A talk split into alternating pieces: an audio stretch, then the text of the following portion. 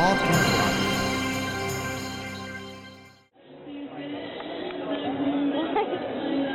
oh, just uh, like the video. Before here has a show. Maybe now still has a show.